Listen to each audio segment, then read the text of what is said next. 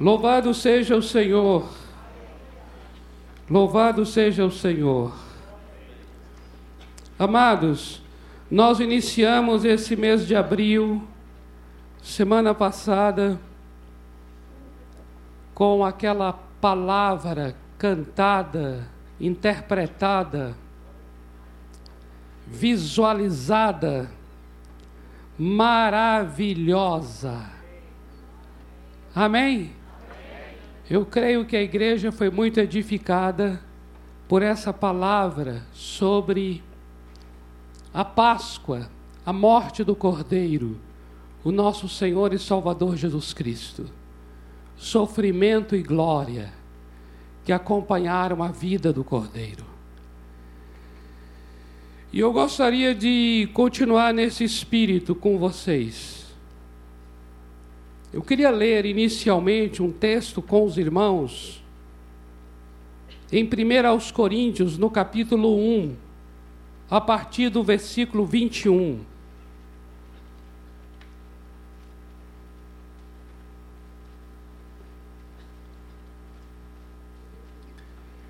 Do versículo 21 ao versículo 25.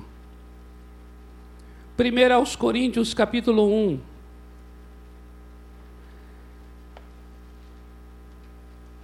Diz assim: Visto como na sabedoria de Deus o mundo não o conheceu por sua própria sabedoria, aprove a Deus salvar os que creem pela loucura da pregação.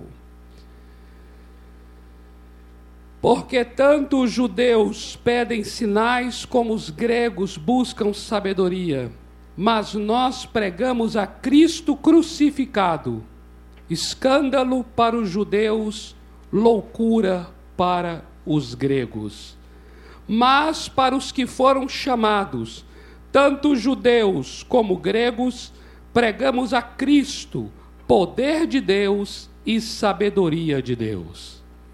Porque a loucura de Deus é mais sábia do que os homens, e a fraqueza de Deus é mais forte do que os homens. Amém? Glória a Deus. No capítulo 2 dessa mesma carta, no versículo 2, diz assim: Porque decidi, decidi nada saber entre vós, senão a Jesus Cristo e este crucificado. Amados irmãos, Estamos lendo isso aqui inicialmente para poder declarar aos irmãos esta verdade a respeito do Senhor Jesus Cristo na cruz do Calvário. O Senhor Jesus Cristo na cruz do Calvário é poder de Deus e sabedoria de Deus. Amém? Poder de Deus e sabedoria de Deus.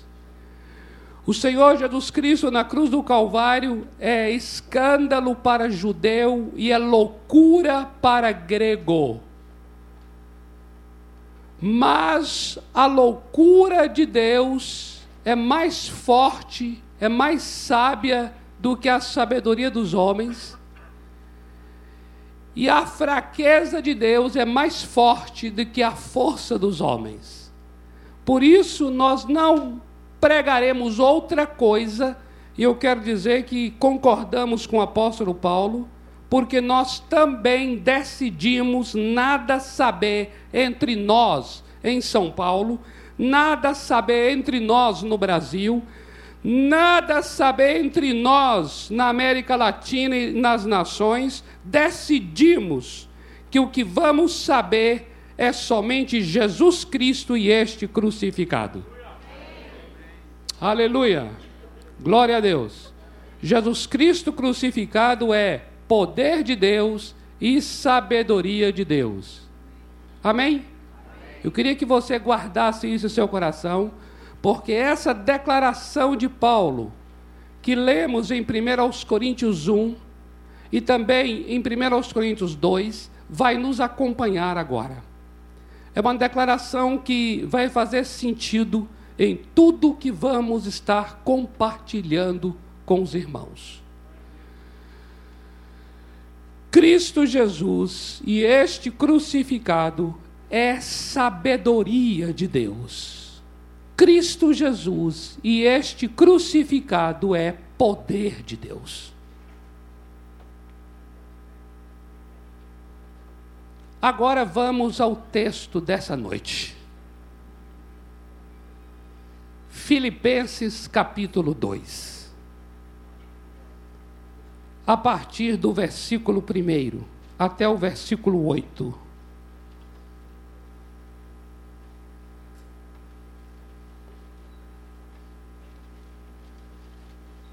Filipenses capítulo 2, do verso 1 ao verso 8. E aqui está, amados, nesse texto de Filipenses, o que Deus está nos falando sobre Jesus Cristo crucificado, poder de Deus e sabedoria de Deus.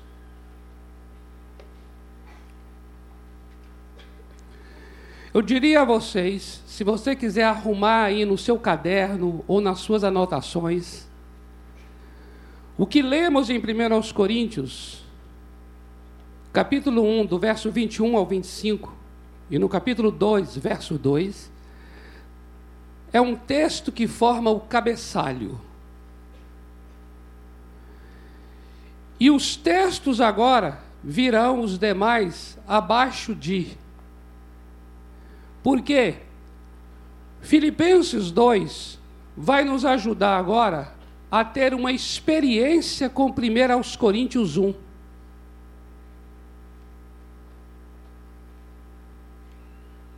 Ou seja, o que queremos compartilhar com os irmãos agora vai nos ajudar a ter um entendimento de como experimentarmos essa sabedoria de Deus e esse poder de Deus que é Jesus Cristo crucificado.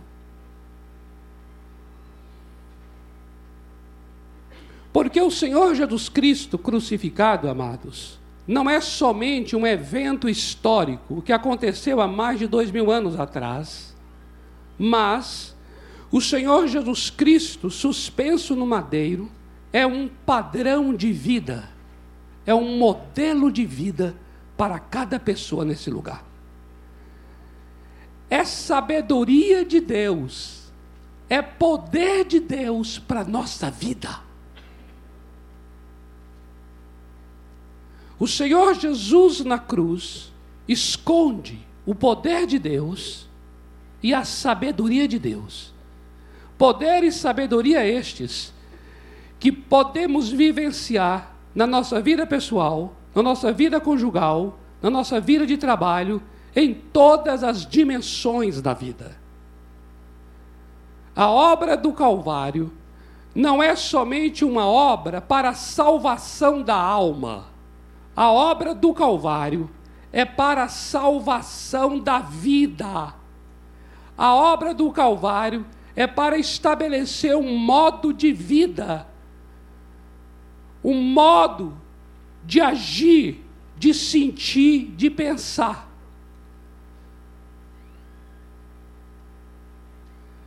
É sabedoria de Deus e poder de Deus. Por isso nós decidimos, juntamente com o apóstolo Paulo, que não queremos saber de outra coisa senão a Jesus Cristo e este crucificado. Amém? Glória a Deus. Louvado seja o Senhor. Eu quero abençoar a tua vida para que as tuas relações sejam relações redentoras. Eu quero abençoar a tua casa para que as relações familiares dentro do teu lar sejam redentoras. O teu casamento seja uma aliança redentora com o teu marido e com a tua esposa. Você tenha uma relação redentora com os teus filhos e com os teus pais. Uma relação redentora com os teus colegas de trabalho, colega de universidade, com os teus amigos, em nome de Jesus. Amém, amados? É sabedoria de Deus e poder de Deus, queridos. É um negócio tremendo. Eu sempre falo que eu não vou falar mais alto. Eu sempre subo aqui dizendo não vou, não posso abusar da voz, mas na hora eu não aguento, amados. É um negócio muito tremendo mesmo. É tremendo. O Senhor Deus nos desafia a viver a luz, a luz e no modelo da sua vida. Ele pediu que nós devêssemos tomar a cruz e segui-lo. E segui-lo. Logo, a cruz para nós não é uma experiência passada. A cruz para nós é uma experiência diária. A cruz para nós não representa tão somente um fato passado, mas a cruz é um princípio de vida presente. Amém? Glória a Deus. Vamos então desfrutar desse princípio presente em Filipenses 2, do verso 1 ao 8. Diz assim: Se há, pois, alguma exortação em Cristo, alguma consolação de amor, alguma comunhão do Espírito, se há entranhados afetos e misericórdias. Completai a minha alegria, de modo que penseis a mesma coisa, tenhais o mesmo amor, sejais unidos de alma, tendo o mesmo sentimento. Nada façais por partidarismo ou vanglória mas por humildade, considerando cada um os outros superiores a si mesmo. Não tenha cada um em vista o que é propriamente seu, senão também cada qual o que é dos outros. Tende em vós o mesmo sentimento que houve também em Cristo Jesus, pois ele, subsistindo em forma de Deus, não considerou o ser igual a Deus uma coisa a que se devia apegar. Antes, a si mesmo se esvaziou, assumindo a forma de servo, tornando-se em semelhança de homens, e em figura humana, a si mesmo se humilhou tornando-se obediente até a morte e morte de cruz. Aleluia. Amados irmãos, eu quero chamar a atenção de algumas coisas aqui para esclarecer melhor o que disse anteriormente. Primeira coisa, eu queria destacar no versículo 3 o que o apóstolo Paulo está falando sobre as relações nossas com as pessoas. E aqui ele começa dizendo sobre como essas relações não devem ser. Observe, verso 3: Nada façais por partidarismo ou vanglória.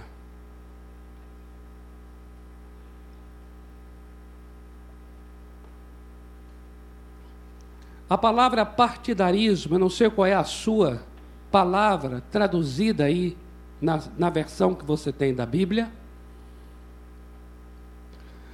Mas a palavra partidarismo é uma tradução de uma palavra grega, essa palavra eritheia. Eritheia. E essa palavra, ela era originalmente, lá no começo, usada para o dia de um trabalhador. Preste atenção nisso aqui. A palavra nos leva para o ambiente de trabalho e era usada para os trabalhadores que trabalhavam na amarração do trigo. E eles eram pagos pelo trabalho realizado. Eram pessoas comissionadas. A palavra era empregada para mostrar o tipo de trabalho que as pessoas tinham. Trabalho este que trazia entre eles uma disputa.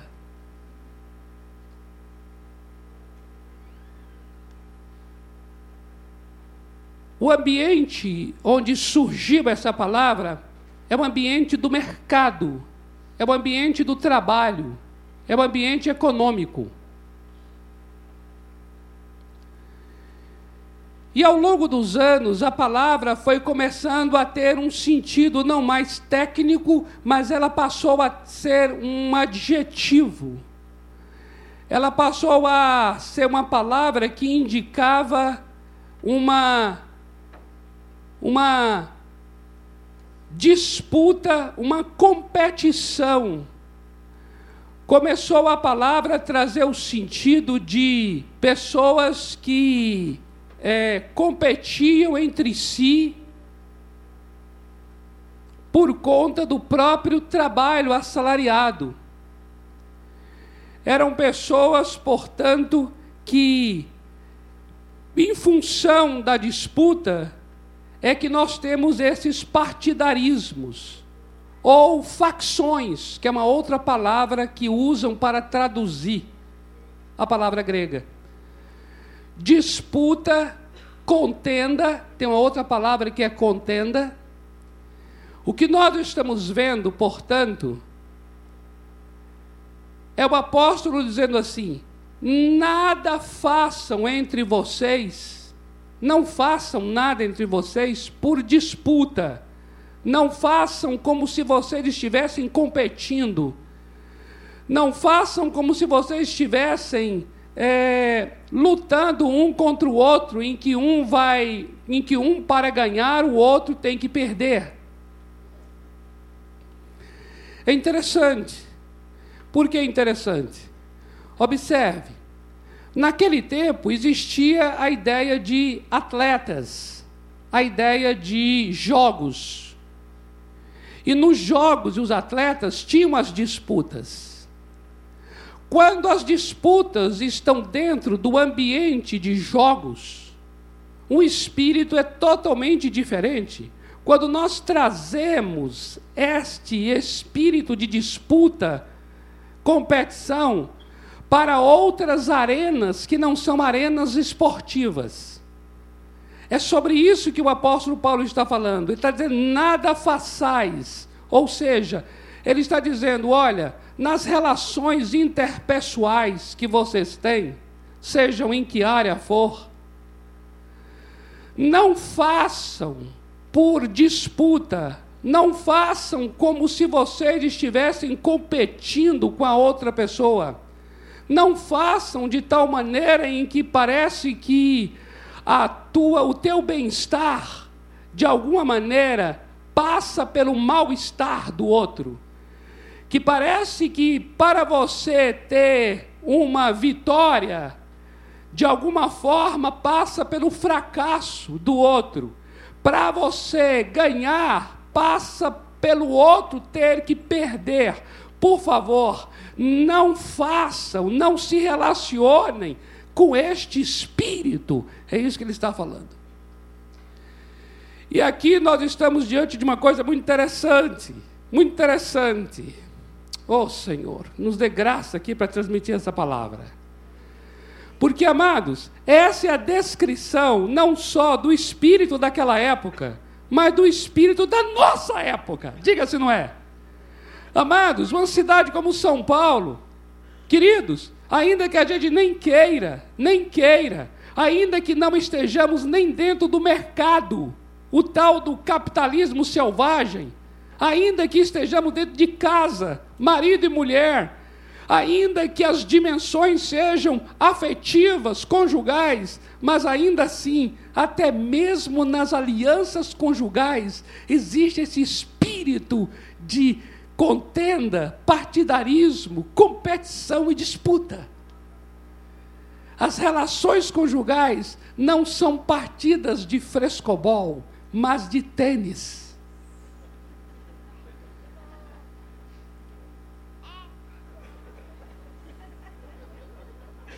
Apesar de terem duas raquetes de uma bola em ambos os esportes, em um, o prazer de um é o prazer do outro. Não existe quem ganha, não existe quem perde. Na verdade, quando vai jogar o frescobol na praia, se um perde, o outro fica triste. Porque ninguém joga para que o outro perca, se joga para que os dois ganhem. O tênis não. O tênis, a disputa do tênis é jogar a bola onde o outro não alcance. O intuito é vencer. E muitas vezes os nossos casamentos são verdadeiros Roland Garros. Do que uma beira de praia de Fernando de Noronha.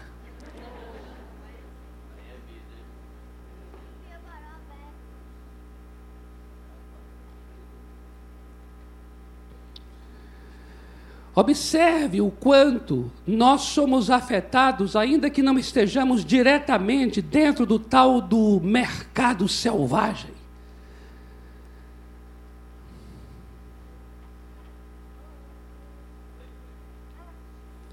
Nas pequenas e nas grandes coisas. Muitas vezes, até numa fila que vai entrar aqui no templo, o sentar na cadeira O trânsito, você com o carro, o dá lugar para o outro que está querendo, o outro está dando sinal para passar, aí você chega e coloca teu carro mais à frente, joga mais e fala assim, não, aqui não, viu? Aqui não. Está querendo o quê? Está querendo o quê? E aí você. O outro está lá aguardando. Daqui a pouco é você aguardando o que um outro está fazendo. O outro vai fazendo com você o que você fez com o outro, e assim é uma. É terrível seja no espaço micro, no espaço macro. Nós vivemos essas dimensões de disputas.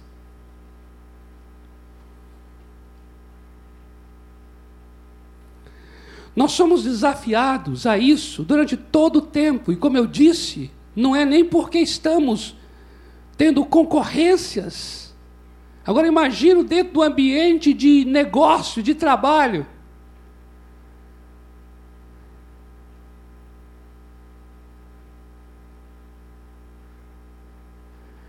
todas as dimensões. Eu mesmo vigio muito meu coração. Aqui é uma igreja de muitos pastores, uma igreja de muitos cultos, uma igreja de muitas bandas.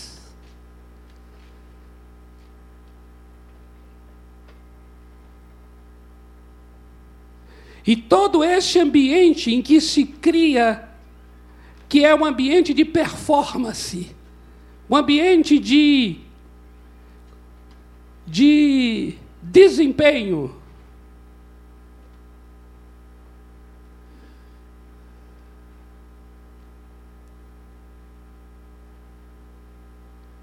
Nós podemos cair nesse espírito, esse espírito de eritheia, esse espírito de disputa e competição.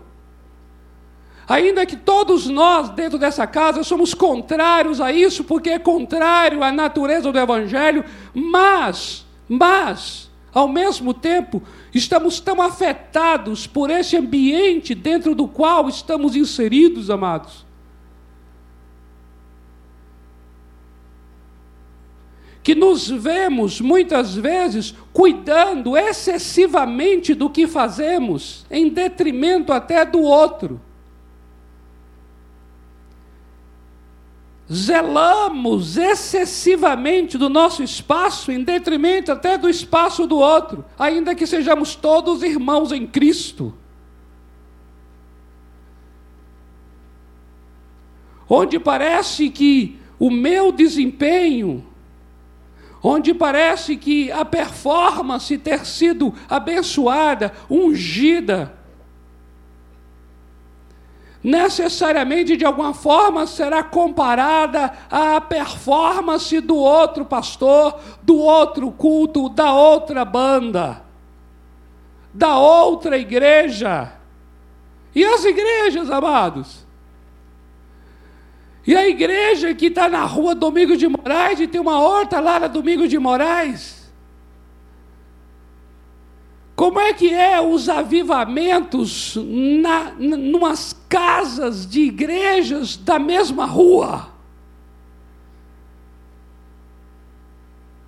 Como é que é a glória de Deus estar naquele endereço de uma maneira tão palpável e visível e naquele outro, naquela outra localidade que é no mesmo, na mesma rua? Não se vê de modo tão palpável e visível essa glória de Deus. Como é que se comportam esses líderes? Como é que se comportam essas ovelhas? Como é que se comportam esses crentes, queridos? E eu não estou falando nem aqui agora do das empresas de mercado.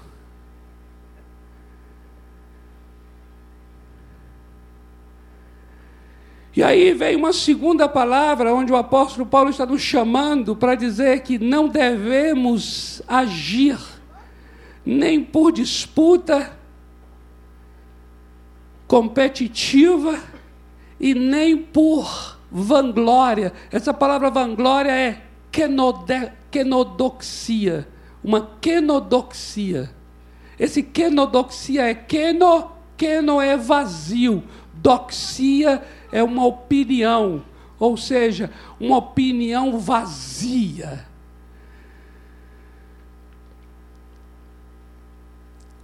Ele está falando aqui de uma determinada postura em que a pessoa tem de gloriar-se a respeito de si mesma, que é o, cham... que é o famoso vaidade. Agora você observa essa descrição a descrição de um espírito competitivo com pessoas que se gloriam e vaidosas, cada uma cuidando do seu nome, cuidando da sua imagem. Amados, está descrevendo exatamente esse momento, esse tempo contemporâneo nosso. E ele está nos chamando aqui a uma outra postura que vai ser totalmente confrontadora, que vai ser totalmente desafiadora e que vai romper um paradigma velho. Ele vai trazer aqui agora um modelo que é o modelo da sabedoria de Deus e do poder de Deus. Amém, amadas? Então, prepara aí teu coração, amém?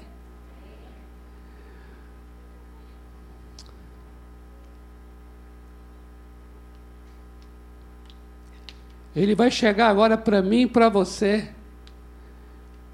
que somos pessoas totalmente afetadas por esse espírito de disputa, de competição. Ele vai virar para nós, que somos pessoas presas ao nosso desempenho, à nossa performance. Ele vai chegar para nós, pessoas preocupadas com a sua imagem, com a sua reputação, com o seu nome. Queridos, eu sou tão preocupado com o meu nome e a minha imagem, que se eu tirar uma foto aqui com todos vocês, uma foto enorme, e eu não estiver bem, eu vou configurar que essa foto é horrível. A primeira coisa que eu olho quando tem uma foto de umas 20 pessoas, eu estou no meio dela, é saber como eu estou. E conforme eu estiver, a toda a foto foi boa. E conforme eu estiver, toda a foto foi péssima. Ali, amados, apesar de ser uma coisa um tanto engraçada e um tanto e um pequeno detalhe, para mim ele é profundamente emblemático. Porque ele está dizendo assim: nada é bom se eu não estou bom. Tudo é feio se eu estou feio. Tudo é bonito se eu estiver bonito. Ou seja, é a partir de mim que se define o que há de ser. Para eu dizer a vocês que a reunião hoje, por exemplo, foi uma reunião abençoada, terá que ser por quanto eu tenha sido abençoado, eu me senti muito bem na reunião. Não importa o quanto ela não tenha sido, mas o fato de eu ter sido, eu configuro que toda reunião foi. E se eu, porventura, ficar profundamente triste por achar que a graça de Deus não estava ali, não importa o quanto você disser para mim o quão de Deus foi aquela reunião, porque eu, particularmente, estou triste com a reunião. Logo, o que você está imaginando como tenha sido, para mim não afeta aquilo que, para mim, eu, eu, é que vivenciei o que aconteceu. Isso significa que as coisas são boas se boas foram para mim, e as coisas são ruins se ruins foram para mim. Ou seja, eu me torno a pessoa em torno do qual eu mesmo me giro. Eu giro em torno de mim. Egocêntrico, vaidoso, quenodoxia, opinião vazia a respeito de si. E agora você veja o quanto é interessante. Toda pessoa que se gloria em si, que tem um cuidado extremo com a sua própria imagem e reputação, é uma pessoa insegura, é uma pessoa instável, e é uma pessoa que necessita de aprovação, necessita de afirmação que venha dos outros. No entanto, eu estou competindo com os outros, por causa desse espírito de disputa que eu tenho com as pessoas. Então, eu dependo de pessoas para assegurarem meu valor, e, no entanto, dessas pessoas que dependo, são contra elas que eu luto diariamente para sempre ser uma pessoa melhor. Eu estou perdido.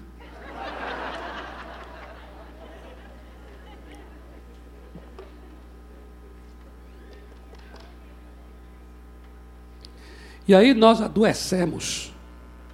Nós vivemos hoje um mundo contemporâneo doente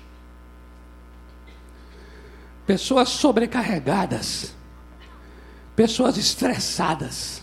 Entenda bem, uma das raízes do, de um povo estressado é este.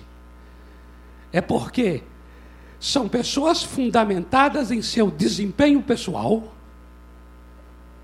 por causa dessa vaidade, e tendo que disputar num mundo de tanta gente competente você então vai ter que se tornar mais competente, porque você está num mundo selvagem e voraz. Amanhã, é amanhã é segunda-feira, começa a batalha. Eu e você ficamos cansados, cansados. Sabe por quê? Porque esse tipo de postura não produz relações redentoras. Oh, vem agora o modelo do Calvário. Vem agora a sabedoria de Deus e poder de Deus para a minha vida e para a tua vida agora, nessa noite. Nós recebemos nesta noite, Senhor, a tua sabedoria e o teu poder. E eu vou dizer uma coisa: a Bíblia fala que a tolice, Deus é um Deus tolo e Deus é um Deus fraco porque a cruz é tolice e fraqueza.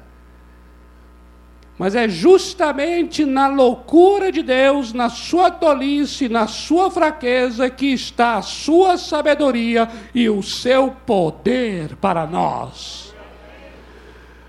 Por isso, o Senhor, através do apóstolo Paulo, nos conclama para nós termos agora, agora, uma disposição mental, uma disposição afetiva, uma disposição sentimental, emocional, psíquica, a mesma que houve em Cristo Jesus.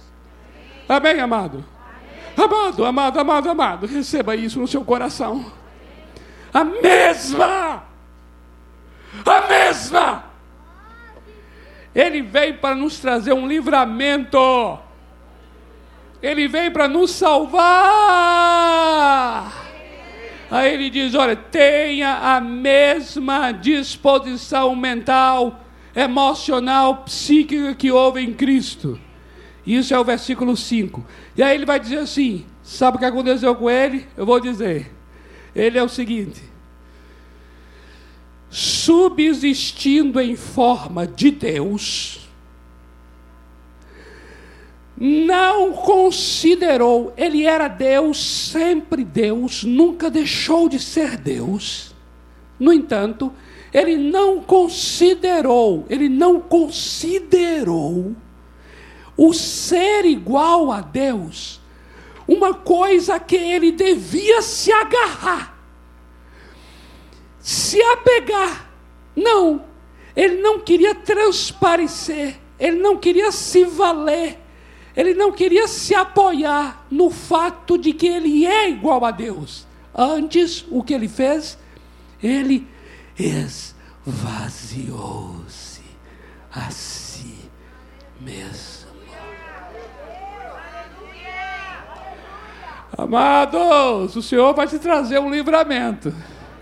Ele vai te libertar de todo estresse, de toda sobrecarga.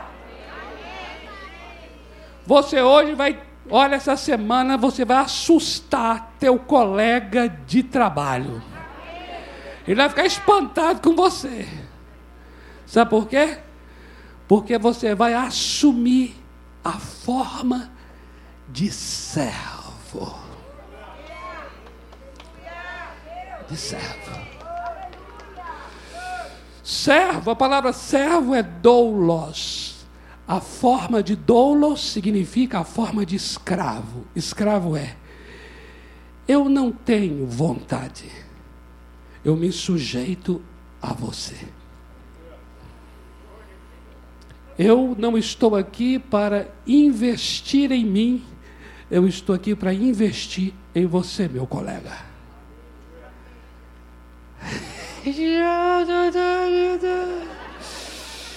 Que golpe é esse?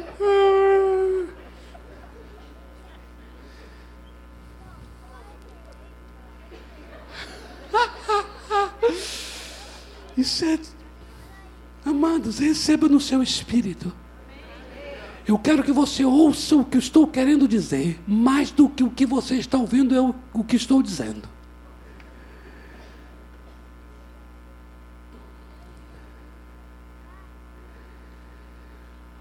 A forma de servo, sabe qual é? O Senhor Jesus, lá em João 13, ele pegou a toalha, a bacia com água e começou a lavar os pés dos discípulos porque os discípulos estavam cansados, iriam cear, e para cear, eles tinham que cear, seus pés estavam sujos, e aí o doulos, o escravo, é quem lava os pés. O que, que o escravo estava fazendo então? Proporcionando o bem-estar, para que todos pudessem ter uma comunhão em paz à mesa. O escravo estava investindo. Investindo. Por isso, o texto que nós não lemos, lemos, mas não repetimos a leitura, diz assim: Considere o outro superior a você. Não olhe somente para o que é seu. Não olhe somente para a sua carreira. Vamos dar esse exemplo aqui. Não olhe somente para o que você está querendo fazer dentro da empresa. Uma promoção. Um concurso. Você é aquele que investe no teu concorrente.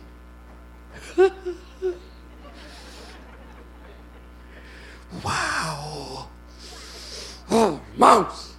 Irmãos! Irmãos! Glória a Deus! Amados, sabe por que o mercado é um mercado selvagem de pessoas que confiam na meritocracia, pessoas que se apoiam no desempenho, pessoas do, do, do, do, do ganha-perde, ganha-perde, perde-ganha.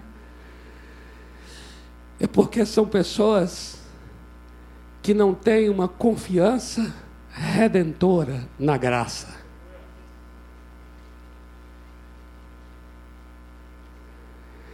Quem não tem a graça sobre si, vive a desgraça de lutar por si só. E quem vive a desgraça de lutar por si só, tem que ser melhor do que os outros. Tem que ganhar para que os outros percam. Por quê? Porque vive uma vida desgraçada por estar lutando por si, para si. A cruz é sabedoria de Deus e poder de Deus. A fraqueza do Calvário é poder, é poder. Isso quer dizer o quê? Isso quer dizer que se você trabalha para investir na vida de alguém com quem você está concorrendo.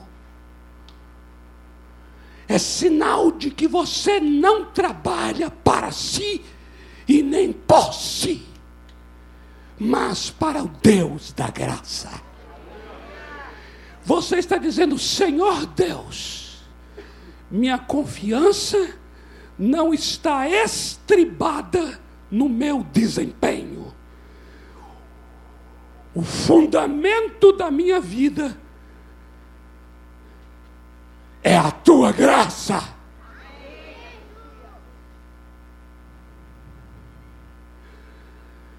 Amados,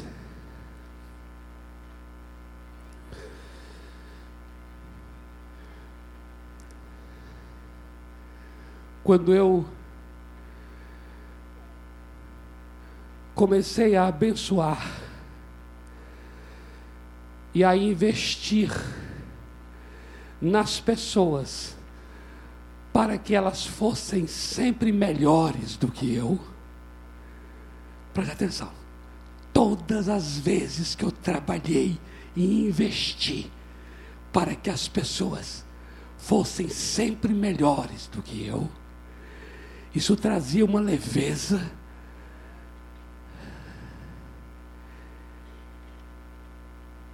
E no final, eu estava sempre sendo melhores do que elas. Sabe por quê? Porque Marcos, capítulo 10. Marcos, capítulo 10. Versículos 42 a 45. Diz assim: se você quer ser o primeiro, você quer ser o primeiro? Eu quero ser o primeiro. O primeiro para mim tem um sentido de eu quero prosperar. Eu quero frutificar, eu quero florescer. Eu quero ser sempre o primeiro. Você quer ser o primeiro? Marcos, o Senhor Jesus em Marcos diz assim: então, seja o servo de todas. Porque eu não vim para ser servido, mas eu vim para servir e dar a minha vida em resgate por todos.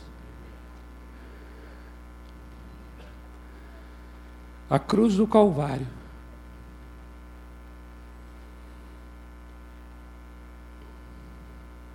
é um modo de vida, é sabedoria de Deus e poder de Deus.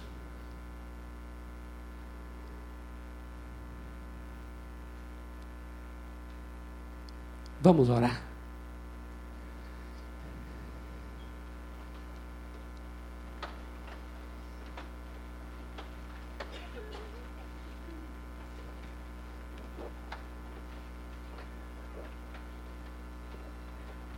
Eu gostaria que a gente pudesse ministrar aquele cântico que ele ministrou por último no louvor chamado Graça. Graça. Porque este cântico, Graça, ele expressa exatamente isso. É totalmente isso. É graça. Graça, graça, graça, graça.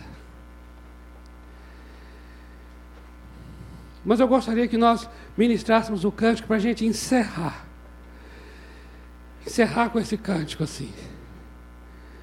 Então, antes, eu gostaria assim que você voltasse para essa pessoa que está aí, talvez atrás de você, ou ao seu lado mesmo, ou à sua frente, fique à vontade. E diga a ela assim: em que que eu posso te servir?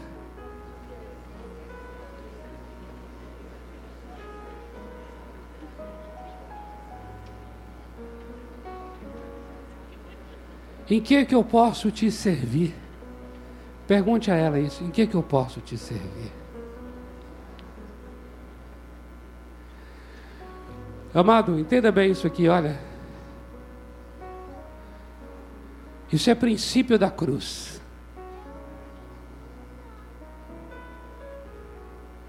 Ele tomou a forma de servo. E servo existe para investir na vida dos outros. Servo existe para trabalhar a fim de que os outros realizem seus sonhos. Sonho de servo é cumprir sonho dos outros. Aí você vai dizer assim, mas e os meus sonhos? Opa, opa. Aí eu vou dizer a você assim: o Deus da graça vai fazer em tua vida infinitamente mais. Uou!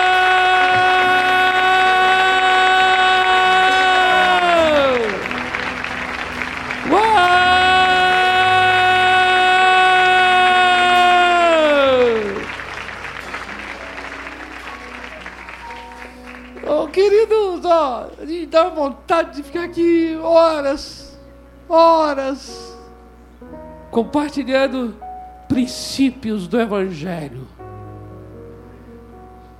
para quebrar esses velhos paradigmas.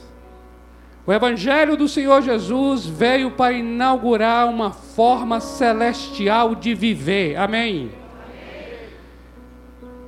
Eu respeito todos esses gurus desta geração, mas nenhum deles tem a autoridade de serem fonte da minha vida. A única fonte da minha vida é o Senhor Jesus Cristo. Então só Ele sabe a minha constituição física, psíquica, espiritual. Só Ele conhece todas as minhas entranhas. E só Ele sabe o que de fato é para mim um modo saudável de viver. Então, nessa semana, surpreenda um amigo seu, colega seu Se você tinha algum sentimento assim, aquela coisinha tem hora que dá assim, que parece que se o outro se der mal numa coisa, meio que você dá uma certa alegriazinha, é igual um vermezinho horroroso. Não chega a ser uma cobra esquisita, mas é uma lombrigazinha horrorosa. É um trocinho que assim, tenta levantar assim. Se você percebeu o que tem, então chega mesmo nessa pessoa Talvez é um livro que você viu que é maravilhoso para essa pessoa. Talvez você vê que ela não está fazendo tão bem feito uma coisa e você fala assim: olha, leia isso aqui. Isso aqui vai fazer você fazer melhor. Mesmo que o sentimento seu não seja tão agradável, mas dê, dê o livro assim, fala: toma aqui, ó. Isso vai fazer você uma pessoa muito melhor. Oh! Você estará entrando no princípio da sabedoria e do poder de Deus. Fala para o seu irmão aí, em que, que eu posso te servir?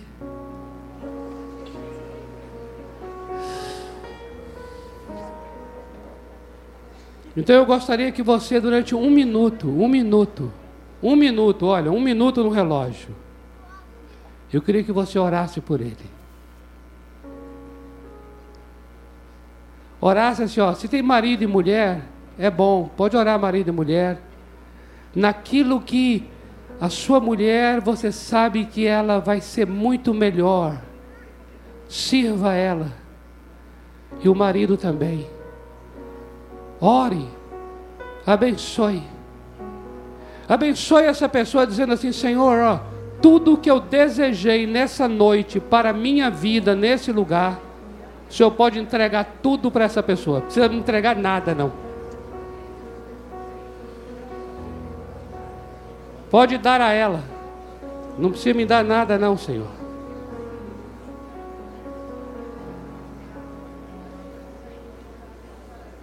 Eu quero, Senhor, ser um ajudador. Eu quero ser um facilitador. Para que o meu irmão, a minha irmã prospere. Eu te abençoo para prosperar. Eu te abençoo para prosperar.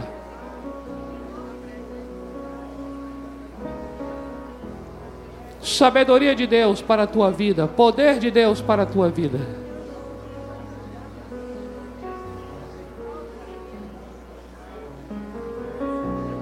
Eu me esvazio de mim, para que você seja cheio de Deus, cheio de Deus, cheia de Deus.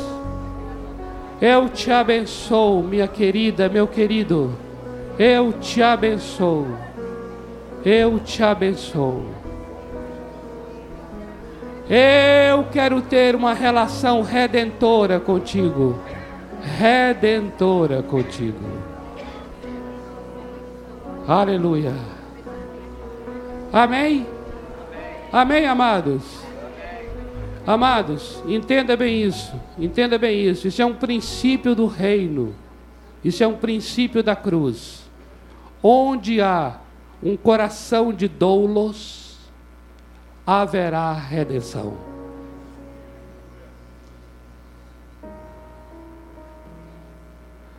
A redenção não é para os que governam, a redenção é para os que servem.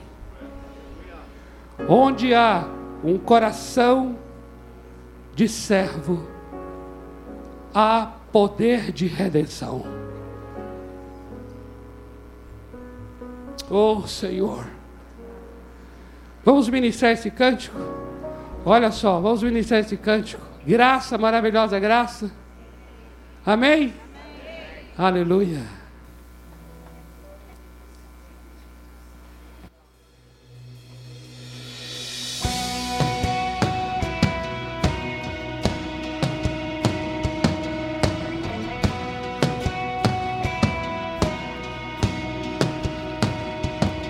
Se forte estou ou fraco sou, incerto em meus pensamentos.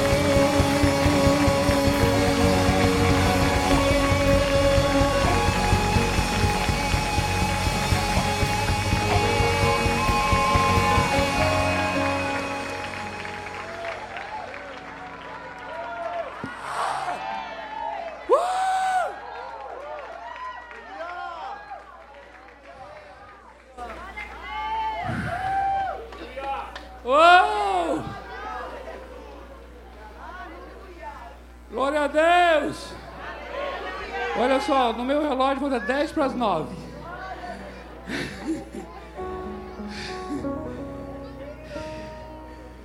Uma ideia, cada loucura vem na cabeça aqui. Mas só loucura boa.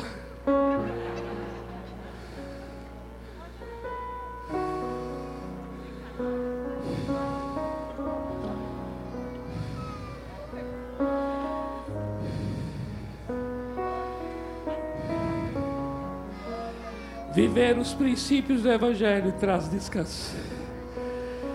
Viver os princípios do Evangelho traz libertação.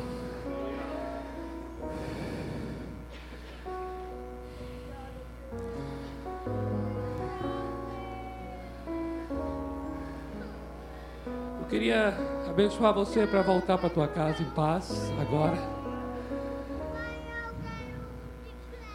Mas gostaria sinceramente que você não não saísse tão rápido assim, é, a não ser que você precise mesmo sair. Mas eu gostaria de te dar a oportunidade de você talvez ir na, ir na vida de alguém aqui. Chega lá na vida dele e se dispor mesmo, não assim tão emocionalmente, mas de uma maneira bastante racional chegar e dizer assim: Olha, eu quero. Eu quero ser uma pessoa para servir você. Para você ser a melhor pessoa dessa cidade. Depender de mim.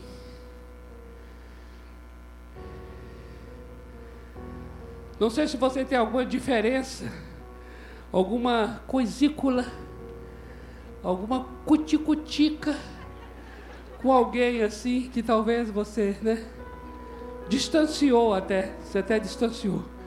Então eu gostaria que você aproveitasse essa oportunidade para chegar nessa pessoa e falar, olha, não é para pedir perdão e nada não, é só para dizer assim, olha, eu quero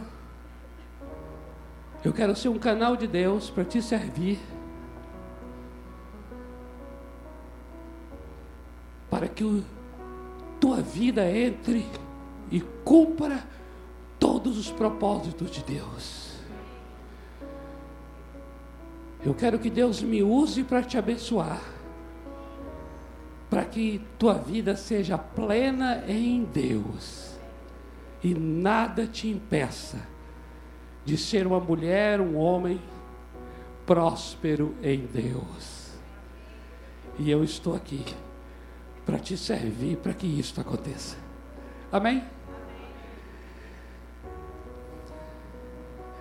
Senhor, nós te damos graças pela tua palavra. Te damos graças pelo teu espírito. A tua bênção seja conosco. A tua bênção seja com todos os que servem neste lugar. A tua bênção seja com os teus filhos e filhas e com as famílias que eles agora representam. E eu oro para que o amor de Deus, este amor que constrange, a graça maravilhosa, graça do Senhor Jesus, a graça que venceu, e a comunhão do Espírito, a experiência com a graça do Espírito, seja agora com a vida de cada filho e filha, seja agora com cada família desde agora e para sempre. Amém. Glória a Deus.